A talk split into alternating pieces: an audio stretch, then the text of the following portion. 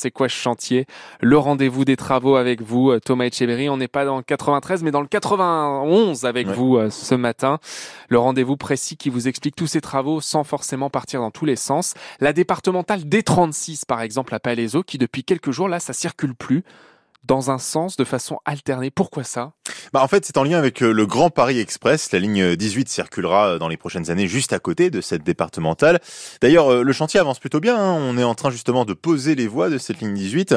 Mais Thomas Poli de la Société du Grand Paris nous explique en gros pourquoi on a dû absolument procéder à cette circulation alternée par rapport à cette zone de chantier. On a pu voir depuis le 15 février la mise en place d'une signalétique de chantier sur cette zone, à savoir la mise en place d'une circulation alternée pour pouvoir faire des travaux, puisqu'en fait, on fait des travaux qui sont tout au bord, tout près de la RD36, et donc on ne peut pas euh, laisser euh, la largeur complète de la départementale, et donc pour des raisons de sécurité, on ne peut laisser qu'une seule voie. C'est la raison pour laquelle, pendant une phase de chantier très très temporaire, il y a une circulation alternée euh, qui est mise en place. Un axe que vous empruntez peut-être, hein, c'est vrai que vous êtes assez nombreux euh, à contourner le plateau de Saclay, donc ça veut dire qu'on circule que dans un sens hein, sur cette voie-là, l'autre sens attend un feu rouge le temps que les autres passent, et puis c'est le contraire, et ainsi de suite, donc forcément ça peut provoquer quelques ralentissements.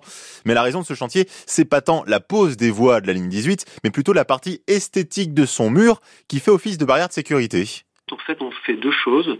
On va déjà terminer toute la reprise de l'accotement de la RD 36 et puis on va également en parallèle réaliser un, parement, un habillage en gabion. Donc les gabions, c'est en fait des cailloux qui sont euh, stabilisés dans un treillis en métal euh, et donc ça permettra de, faire une décoration, si on veut, de faire un parement euh, esthétique sur le, système de protection euh, qui a été mis en place le long des RD36. Ce système de protection, donc un gros mur qui permet d'éviter tout contact entre la circulation routière et les voies ferrées, hein, sachant que la ligne 18 sera entièrement automatisée. On ne veut pas qu'il y ait un camion qui se mette en portefeuille sur les voies de circulation. Et cette opération, ça va durer combien de temps à Palaiso Trois mois environ. Alors, il faut savoir que le chantier va se faire tronçon par tronçon. Il y a 600 mètres qui sont traités, donc on va déplacer les panneaux au fur et à mesure, hein, tous les 200 mètres. Donc la gêne occasionnée forcément sur la route va suivre l'évolution du chantier.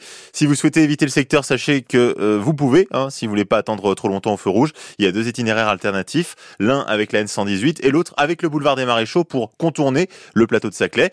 D'ici là, euh, de passage du côté de Palaiso, en, en frôlant la future ligne 18 du métro, vous ne pourrez plus dire c'est quoi ce chantier